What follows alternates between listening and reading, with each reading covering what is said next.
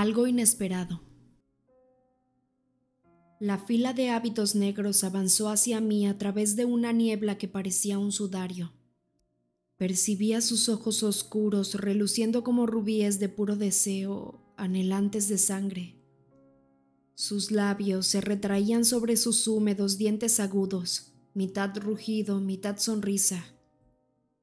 Escuché cómo gimoteaba el niño a mis espaldas, pero no me podía girar para mirarlo.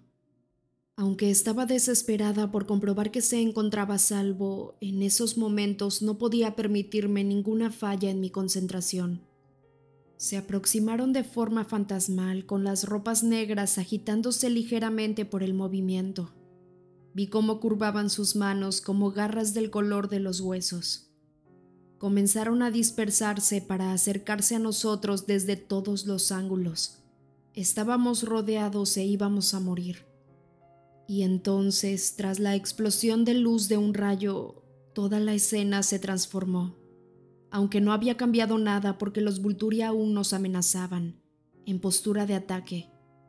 Lo que realmente cambió fue el modo en que yo contemplaba la imagen, porque repentinamente sentía un deseo incontrolable de que lo hicieran. Quería que atacaran. El pánico se transformó en un ansia de sangre que me hizo encorvarme, con una sonrisa en el rostro y un rugido enredado entre mis dientes desnudos. Me incorporé de un salto, aún aturdida por el sueño. La habitación estaba a oscuras y hacía un calor bochornoso. Tenía el pelo empapado en las sienes y el sudor me corría por el cuello. Aparté de una patada las sábanas mojadas y encontré la cama vacía. Edward. Justo en aquel momento mis dedos tropezaron con algo de tacto suave, plano y rígido. Era una hoja de papel doblada a la mitad. Tomé la nota y caminé hacia el interruptor de la luz. En la parte exterior de la nota alguien había escrito a quien estaba dirigida, a la señora Cullen. Espero que no te despiertes y notes mi ausencia, pero si así fuera, quiero decirte que volveré muy pronto. Me fui al continente de cacería. Vuelve a dormirte y estaré de vuelta cuando te despiertes de nuevo. Te quiero. Suspiré. Llevábamos aquí unas dos semanas, así que debería haber previsto que tendría que marcharse. Pero no había estado pensando en el tiempo porque aquí parecíamos vivir al margen del reloj, a la deriva en un estado de perfección. Me enjugué el sudor de la frente.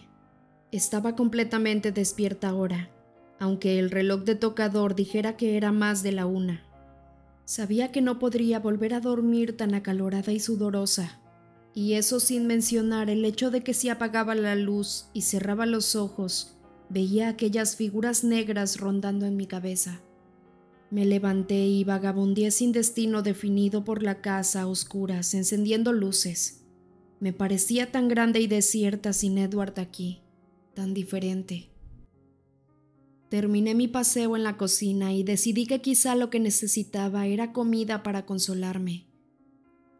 Revolví en el refrigerador hasta que encontré todos los ingredientes necesarios para hacer pollo frito. El chisporroteo y siseo del pollo en la sartén era un sonido hogareño y encantador, y cuando llenó el silencio hizo que me sintiera menos nerviosa. Olía tan bien que comencé a comer directamente de la sartén, quemándome la lengua. Al quinto o sexto bocado, sin embargo, se había enfriado lo suficiente para disfrutarlo y mastiqué más lentamente. Había algo raro en el sabor.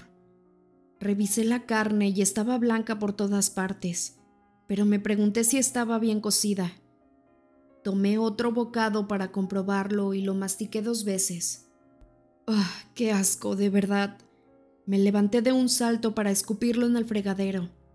De repente el olor del pollo y el aceite frito me revolvieron el estómago. Tomé la sartén y la sacudí sobre la basura para tirar todo, y después abrí las ventanas para dispersar el olor. Una brisa fresca se había levantado en el exterior, y era agradable sentirla contra la piel. Me sentí repentinamente agotada, pero no quería volver a la habitación calurosa, así que abrí más ventanas en el cuarto de la televisión y me tumbé en el sofá que había justo enfrente.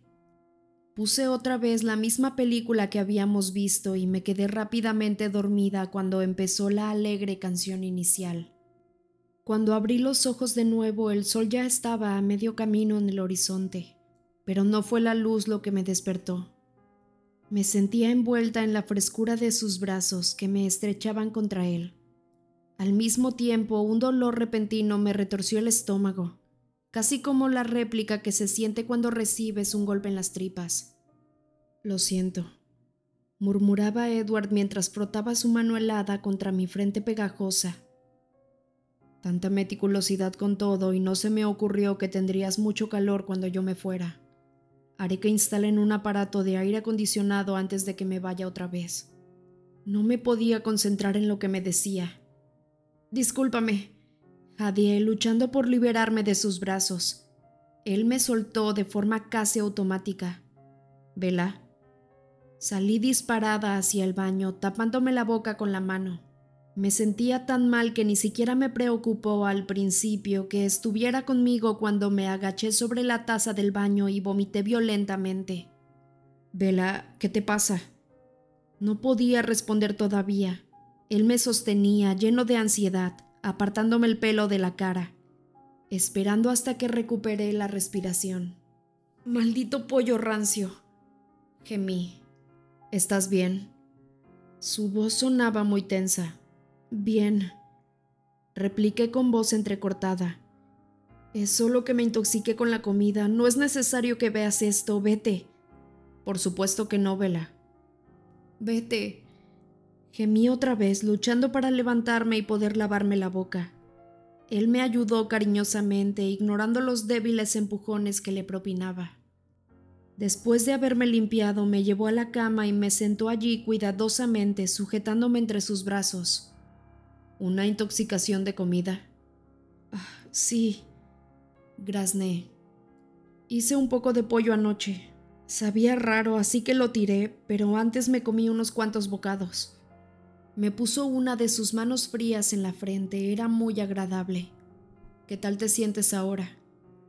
Lo pensé durante un momento. La náusea se me había pasado tan violentamente como había venido, y me sentí como cualquier otra mañana. Estoy bastante bien, de hecho estoy bastante bien, de hecho incluso algo hambrienta. Me hizo esperar una hora y beberme un gran vaso de agua antes de freírme unos cuantos huevos.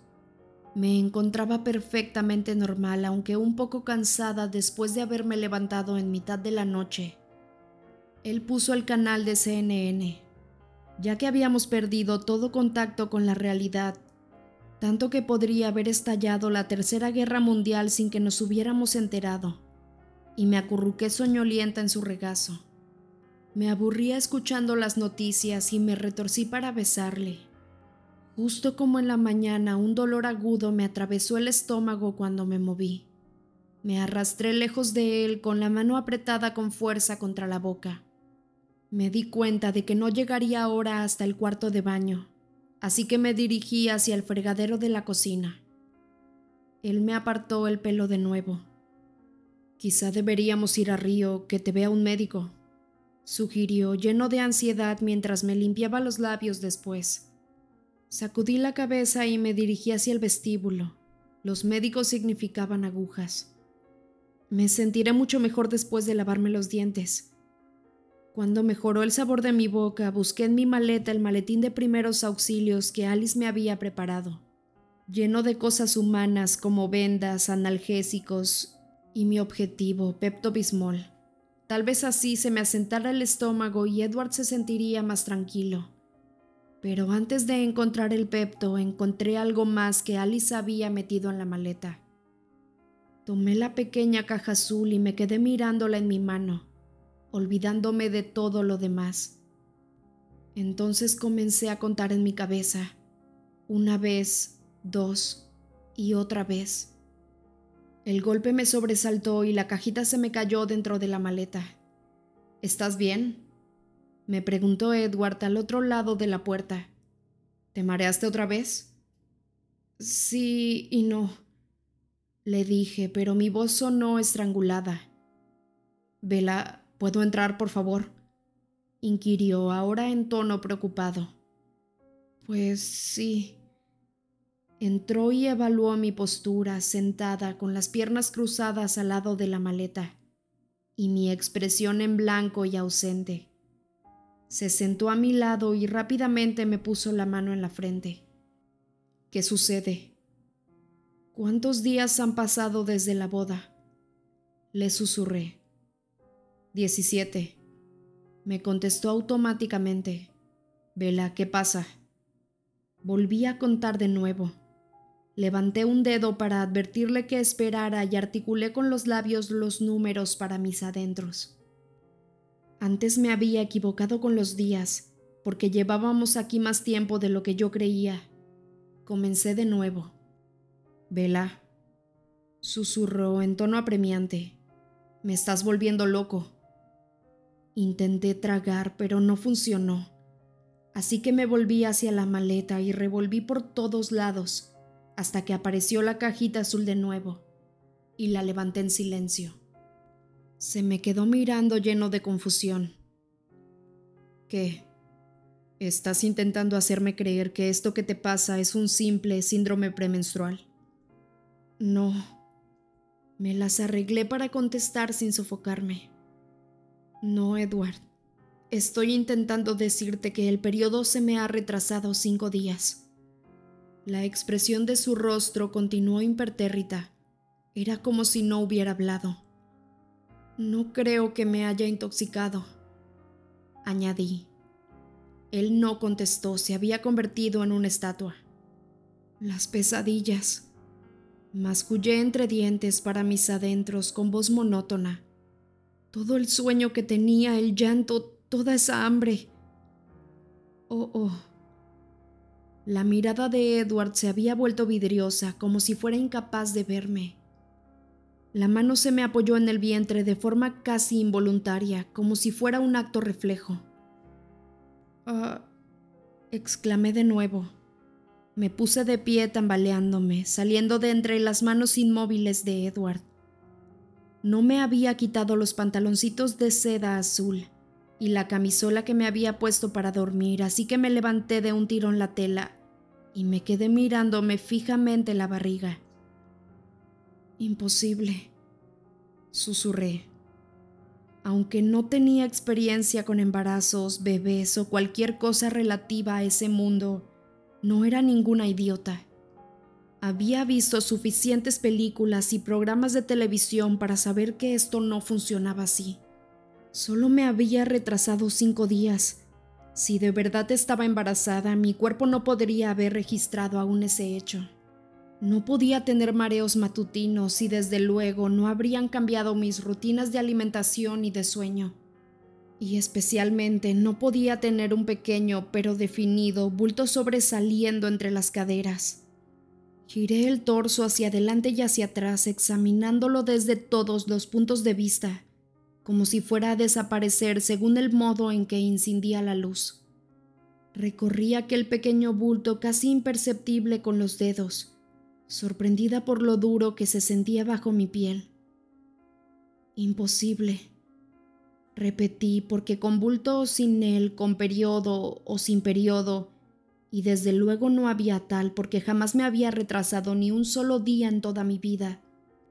No había manera de que estuviera embarazada.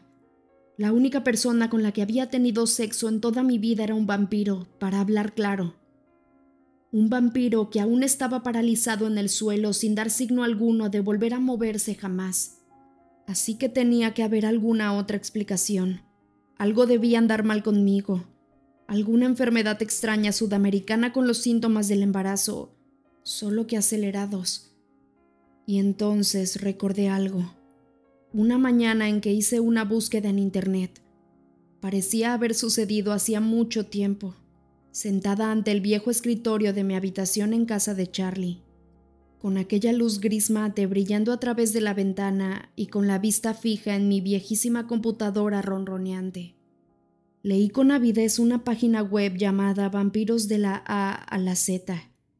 Habían pasado menos de 24 horas desde que Jacob Black intentando distraerme con aquellas leyendas quileutes en las que ni siquiera él creía, Me había dicho que Edward era un vampiro. Yo había buscado con ansiedad en las primeras entradas del sitio, dedicado al mito de los vampiros en todo el mundo. El Danak filipino, el Estri hebreo, el rumano Baracolazzi, el Stregoni Benefici italianos, una leyenda que en realidad se basaba en las primeras hazañas de mi nuevo suegro con los Vulturi, aunque en aquel momento yo no sabía nada de eso. Cada vez prestaba menos atención a las historias conforme se volvían menos verosímiles. Apenas recordaba vagos detalles de las últimas entradas, que parecían principalmente excusas ideadas para explicar cosas, como los índices de mortalidad infantil y la infidelidad. No, cariño, no tengo una aventura. Esa mujer tan sexy que viste salir disimuladamente de la casa no era más que un perverso súcubo. Tengo suerte de haber escapado con vida. Desde luego, con lo que sabía ahora acerca de Tania y sus hermanas, sospechaba que algunas de esas historietas no habían sido más que hechos. Había también algo para las señoras. ¿Cómo puedes acusarme de haberte engañado solo porque acabas de regresar de un viaje de dos años y estoy embarazada? Fue un incubo que me hipnotizó con sus místicos poderes vampiros. Esto formaba parte de la definición de un incubo su capacidad para tener hijos con su desafortunada víctima. Sacudí la cabeza aturdida, pero pensé en Esme y especialmente en Rosalie. Los vampiros no podían tener hijos. Si eso fuera posible, a estas alturas Rosalie hubiera encontrado la forma. El mito del incubo no era más que eso, una fábula. A menos que, bueno, había una diferencia. Claro que Rosalie no podía concebir un hijo porque estaba paralizada en el estado en el cual había pasado de humana a inhumana, y nada podía cambiar en ella. Y los cuerpos de las mujeres humanas tenían que cambiar para tener bebés. En primer lugar estaba el cambio constante del ciclo menstrual, y después las grandes transformaciones necesarias para acomodar un bebé en crecimiento. El cuerpo de Rosalie no podía cambiar pero el mío sí podía y de hecho lo estaba haciendo. Toqué el bulto que ayer no estaba en mi vientre. Y los hombres humanos, bueno, ellos continúan en el mismo estado desde la pubertad hasta la muerte. Recordé al azar una trivialidad que había sacado quién sabe de dónde. Charlie Chaplin rondaba los 70 años cuando tuvo a su hijo más pequeño.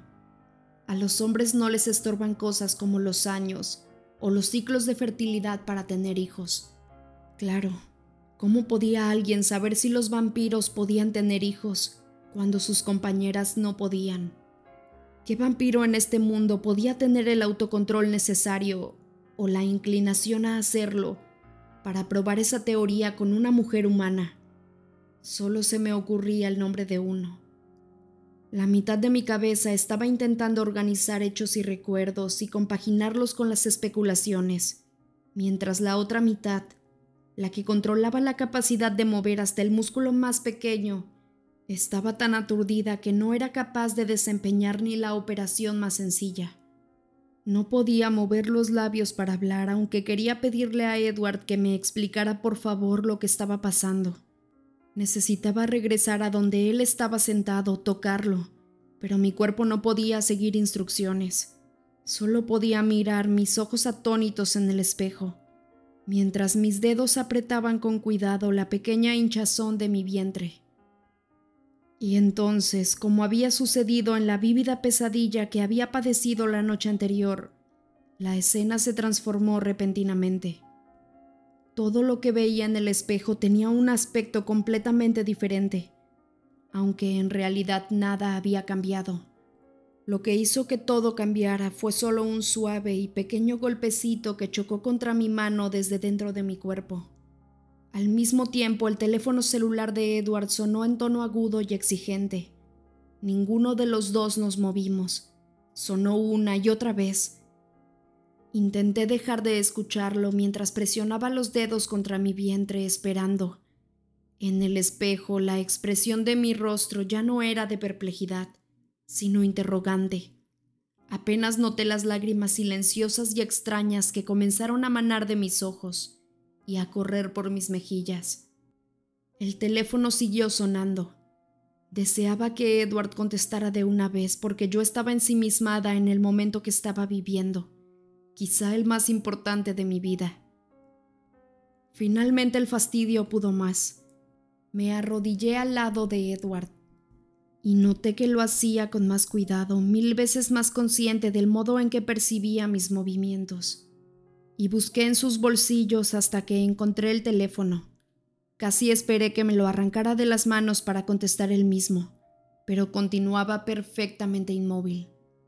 Reconocí el número y pude adivinar con facilidad por qué llamaba. Hola, Alice. Le dije, mi voz no había mejorado mucho, así que me aclaré la garganta. Vela, Vela, ¿te encuentras bien? Este, sí, ¿está Carlyle por ahí? Sí, aquí está. ¿Cuál es el problema? No, no estoy 100% segura. ¿Edward está bien? Me preguntó recelosa. Oí cómo llamaba a Carlyle apartándose del teléfono y luego siguió exigiendo saber. ¿Por qué no contestó el teléfono? Aún antes de que pudiera contestar su primera pregunta. No estoy segura. Vela, ¿qué está pasando? Solo vi... ¿Qué viste? Se hizo un silencio. Ya llegó Carlyle. Repuso finalmente. Sentí como si me hubieran inyectado agua helada en las venas. Si Alice hubiera tenido una visión mía con un niño de ojos verdes y rostro de ángel en los brazos, me habría preguntado, ¿no? Mientras esperaba que Carlyle comenzara a hablar, la visión que había imaginado por Alice bailoteó detrás de mis párpados. Un diminuto y bello bebé, incluso más bello aún que el niño de mis sueños. Un diminuto Edward en mis brazos. Una cierta calidez me inundó las venas, alejando la frialdad. Vela, soy Carlyle, ¿qué pasa? Yo... No sabía qué contestarle exactamente. Se reiría de las conclusiones a las que había llegado. Pensaría que estaba loca. Solo estaba teniendo otro de esos sueños a color. Estoy un poco preocupada por Edward. ¿Los vampiros pueden entrar en estado de shock? ¿Está herido? La voz de Carlyle sonó repentinamente ansiosa. No, no, le aseguré. Solo es efecto de la sorpresa. No entiendo, Vela.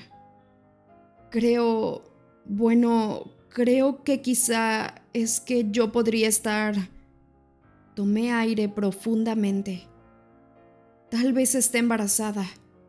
Como para reforzar mi afirmación, sentí otro golpecito en el abdomen. Mi mano voló hacia allí. Después de una larga pausa, el entrenamiento médico de Carla y entró en acción. ¿Cuándo fue el primer día de tu último ciclo menstrual? Dieciséis días antes de la boda. Había hecho los cálculos mentales a la perfección suficientes veces para poder contestar con certeza. ¿Cómo te sientes? Extraña, le contesté, pero la voz se me quebró y otro hilo de lágrimas comenzó a descender por mis mejillas. Esto te va a sonar como una locura. Mira, sé que es demasiado pronto para esto. Quizá me volví loca, pero tengo sueños muy raros y tengo hambre a todas horas. Y no quiero más que llorar y vomitar y... Te juro que algo se movió justo ahora dentro de mi cuerpo. La cabeza de Edward se alzó repentinamente. Suspiré aliviada.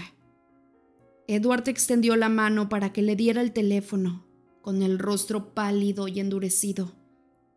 Mm, creo que Edward quiere hablar contigo. Dile que tome el teléfono, comentó Carlyle con voz contenida. No estaba muy segura de que Edward pudiera hablar, pero puse el teléfono en su mano extendida. Lo apretó contra su oreja. ¿Eso es posible? Susurró él. Escuchó durante un largo rato, mirando inexpresivamente hacia la nada. ¿Y Vela? Preguntó y me envolvió con su brazo mientras hablaba, apretándome contra su costado. Escuchó durante lo que pareció un rato muy largo y después dijo, Sí, sí, lo haré. Apartó el teléfono de su oreja y presionó el botón de apagado. Enseguida marcó un nuevo número. ¿Qué dijo Carlyle? Le pregunté con impaciencia. Edward respondió con voz inanimada. Cree que estás embarazada. Las palabras enviaron un cálido estremecimiento a través de mi columna. Aquel pequeño pateador se removió en mi interior. ¿A quién estás llamando ahora? Inquirí mientras volvía a ponerse el teléfono en la oreja. Al aeropuerto, regresamos a casa. Edward estuvo al teléfono durante más de una hora sin parar. Supuse que estaría arreglando nuestro vuelo de regreso, pero no podía estar segura porque hablaba en otro idioma. Sonaba como si estuviera discutiendo, y habló entre dientes durante un buen rato. Mientras discutía, iba haciendo las maletas. Revoloteaba por la habitación como un tornado furioso. Arrojó un puñado de ropa mía sobre la cama sin mirarla, así que supuse que era hora de vestirme. Él continuaba en plena discusión, gesticulando con movimientos repentinos y agitados, mientras yo me cambiaba. Cuando ya no pude soportar más la violenta energía que irradiaba, abandoné la habitación en silencio. Su concentración maníaca me hacía sentir mareada, no como aquellas náuseas matutinas, sino de una forma desagradable. Esperaría en otro lugar a que se le pasara ese humor. No podía hablar con ese Edward concentrado y helado que la verdad me asustaba un poco. Una vez más terminé en la cocina. Había un paquete de galletas saladas en el armario.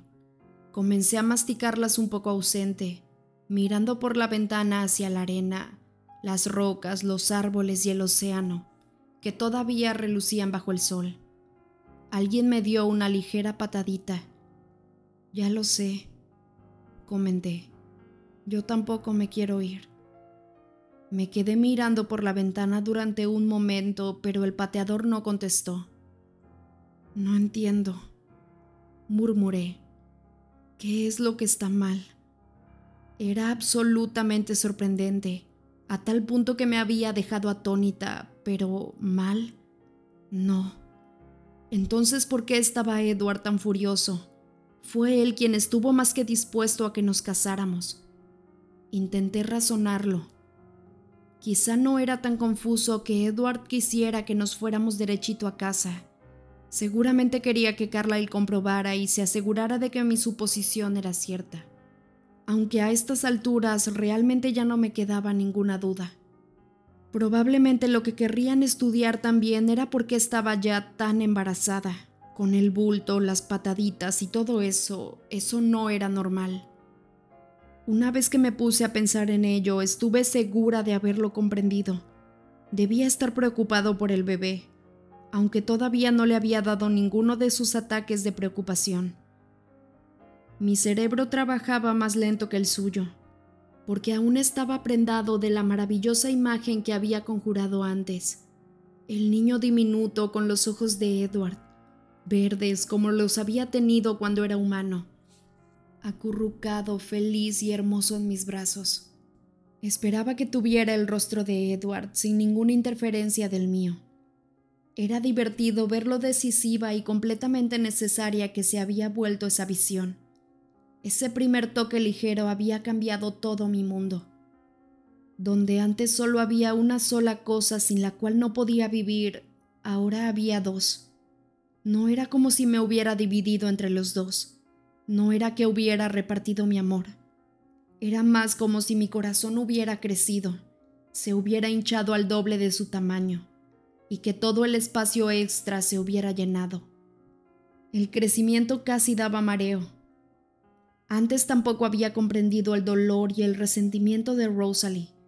Nunca me había imaginado a mí misma en el papel de madre y jamás lo había querido. No había querido engatusar a Edward diciéndole que no me preocupaba el no poder tener hijos con él. La verdad es que no me lo había planteado. Los niños en abstracto jamás me habían atraído.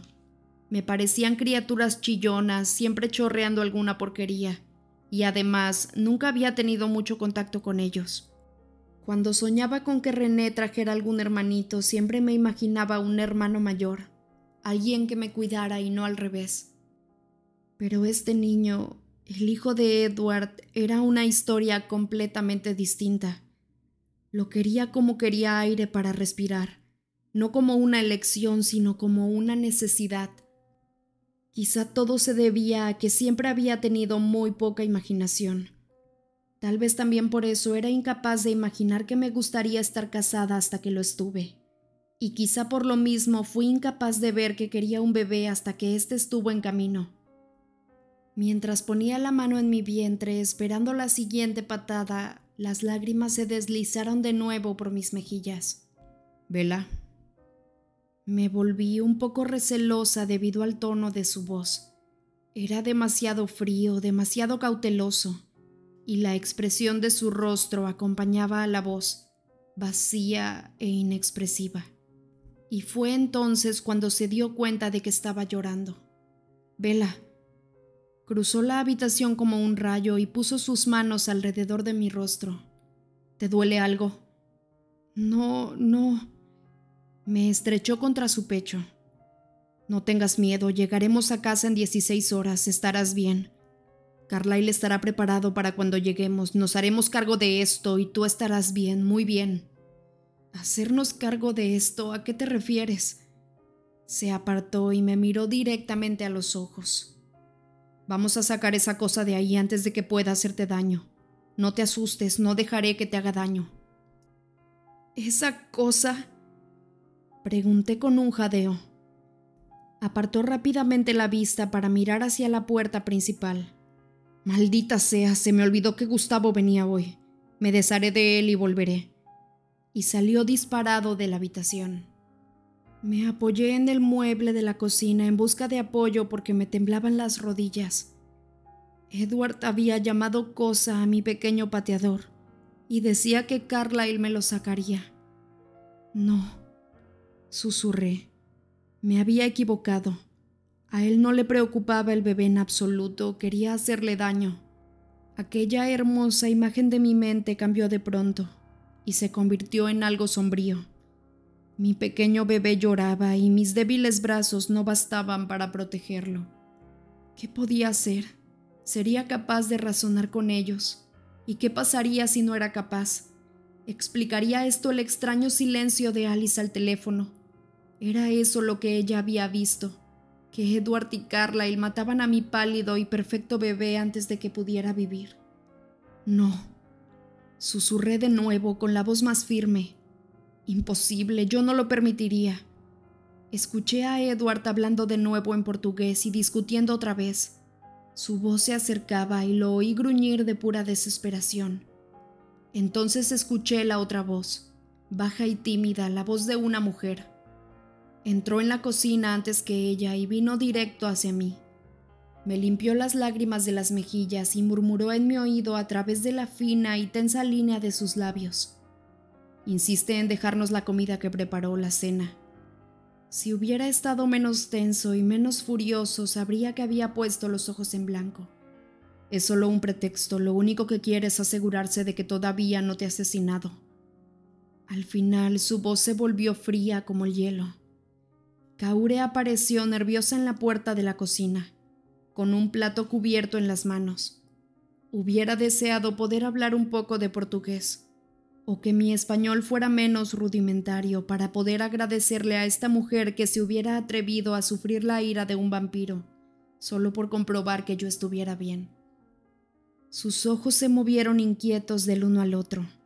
La vi evaluar el color de mi rostro, la humedad de mis ojos, Puso el plato en la barra, murmurando algo que no entendí.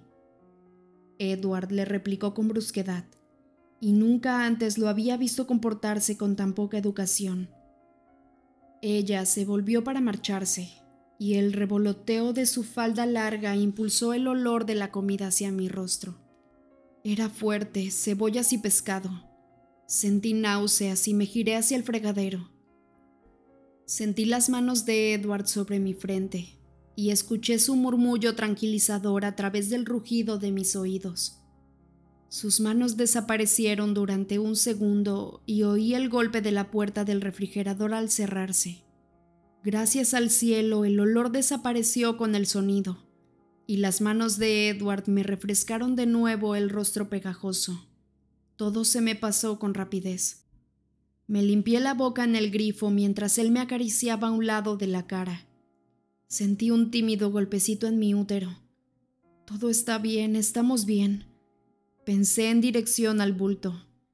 Edward me dio la vuelta, abrazándome hasta que reposé la cabeza sobre su hombro. Mis manos, de forma instintiva, se posaron sobre mi barriga. Escuché un ligero jadeo y levanté la mirada. La mujer aún estaba allí, dudando en la entrada, con las manos extendidas a medias, como si estuviera buscando alguna manera de ayudarme. Sus ojos se habían quedado clavados en mis manos, abiertos por la sorpresa, al igual que su boca. Entonces Edward dio también un grito ahogado y repentinamente se volvió para enfrentarse a la mujer, empujándome ligeramente detrás de su cuerpo. Su brazo envolvió mi torso como si me estuviera sujetando a su espalda. De repente, Caure le gritó, en voz muy alta, con furia, mientras sus palabras ininteligibles volaban por la habitación como cuchillos. Levantó en el aire su pequeño puño y dio dos pasos hacia adelante, sacudiéndolo en dirección a él. A pesar de su ferocidad, era fácil ver el terror retratado en sus ojos. Edward dio también otro paso hacia ella y yo me aferré a su brazo, asustada por la mujer. Pero cuando ella interrumpió sus gritos, la voz de él me tomó por sorpresa, en especial considerando lo desagradable que se había comportado con ella antes de que empezara a gritar. Ahora hablaba en voz baja, como si estuviera suplicando. No solo eso, el sonido era diferente, más gutural, sin la misma cadencia no creo que en ese momento estuviera hablando en portugués. Por un momento la mujer se le quedó mirando maravillada y después entrecerró los ojos mientras ladraba una larga pregunta en la misma lengua extraña. Observé cómo el rostro de Edward se volvía más triste y serio, y asentía una vez. Ella dio un rápido paso atrás y se santiguó. Él se le acercó haciendo gestos en mi dirección y después descansó la mano en mi mejilla. Ella replicó de nuevo enojada, moviendo las manos acusadoramente contra él, y volvió a gesticular. Cuando terminó, él le suplicó otra vez con la misma voz baja y apremiante. La expresión de ella cambió y se le quedó mirando con la duda reflejada en el rostro mientras replicaba. A veces sus ojos se dirigían rápidamente hacia mi cara confundida. Él dejó de hablar y ella parecía estar deliberando sobre algo. Nos miró alternadamente varias veces y de pronto dio un paso hacia adelante, en apariencia de modo inconsciente. Hizo un movimiento con sus manos, un gesto mímico como de un balón sobresaliendo de su vientre. Me le quedé mirando, porque al parecer sus leyendas sobre el predador bebedor de sangre incluían eso. ¿Sabría ella algo sobre lo que estaba creciendo dentro de mí? Avanzó unos cuantos pasos, esta vez deliberadamente, y preguntó unas cuantas frases cortas, a las que él respondió muy tenso. Entonces fue él el que preguntó, una sola pregunta muy corta. Ella dudó y después sacudió lentamente la cabeza. Cuando él habló de nuevo, su voz expresaba una agonía tal que alcé la mirada hacia él, sorprendida y asustada. Su rostro se contrajo, congestionado por el dolor. En respuesta, ella avanzó lentamente hasta que estuvo lo suficientemente cerca para poner su mano diminuta sobre la mía, sobre mi barriga. Solo dijo una palabra en portugués. Morge dijo, suspirando silenciosamente. Entonces se volvió con los hombros hundidos, como si la conversación la hubiera hecho envejecer, y abandonó la habitación. Sabía bastante español para extrapolar y comprender esa palabra. Edward se quedó paralizado de nuevo, con la mirada fija en el lugar por donde ella había salido, con una expresión torturada en el rostro. Unos minutos más tarde escuché cómo se encendía el motor de un bote y luego se desvanecía en la distancia. Edward no se movió hasta que no me dirigí al baño y entonces puso una mano sobre mi hombro. ¿A dónde vas? Su voz era un susurro lleno de dolor. A lavarme otra vez los dientes. No te preocupes por lo que te dijo, no son más que leyendas, viejas mentiras para entretener a la gente. No entendí nada. Le repliqué, aunque no era totalmente cierto, como si yo pudiera descartar algo por el hecho de que fuera una leyenda. Mi vida estaba rodeada de leyendas por todas partes, y todas eran ciertas. Ya guardé tus cosas en la maleta, te traeré el cepillo. Caminó delante de mí en dirección a la habitación. ¿Nos iremos pronto? Pregunté a sus espaldas. En cuanto estés lista. Esperó a que terminara para guardar de nuevo mi cepillo de dientes, caminando lentamente alrededor de la habitación. Cuando acabé se lo di. Llevaré el equipaje a la lancha. Edward... Él se volvió. Sí. Yo dudé intentando encontrar alguna excusa para poder quedarme unos segundos a solas. ¿Te importaría que nos lleváramos algo de comida? Ya sabes, por si me da hambre otra vez. Claro, replicó con los ojos repentinamente dulces. No te preocupes por nada, estaremos con Carlyle en unas cuantas horas, y pronto todo habrá terminado. Yo asentí con la cabeza porque no confiaba en mi voz. Él se volvió y salió de la habitación con una maleta enorme en cada mano. Yo salí disparada hacia el teléfono que él había dejado en la cocina. Era muy raro que se le olvidara algo, como que Gustavo estaba a punto de llegar, o el teléfono que había abandonado ahí. Estaba tan nervioso que apenas era él mismo. Lo abrí y busqué entre los números preprogramados. Me alegró que tuviera el sonido apagado porque temía que pudiera descubrirme. Estaría aún en la lancha o vendría de regreso. Me escucharía desde la cocina si hablaba en susurros. Encontré el número que quería, uno que no había usado nunca en mi vida. Presioné el botón de llamada y crucé los dedos. Hola. Contestó una voz que sonaba como campanillas de viento doradas. Rosalie, murmuré. Soy Bella. Por favor, tienes que ayudarme.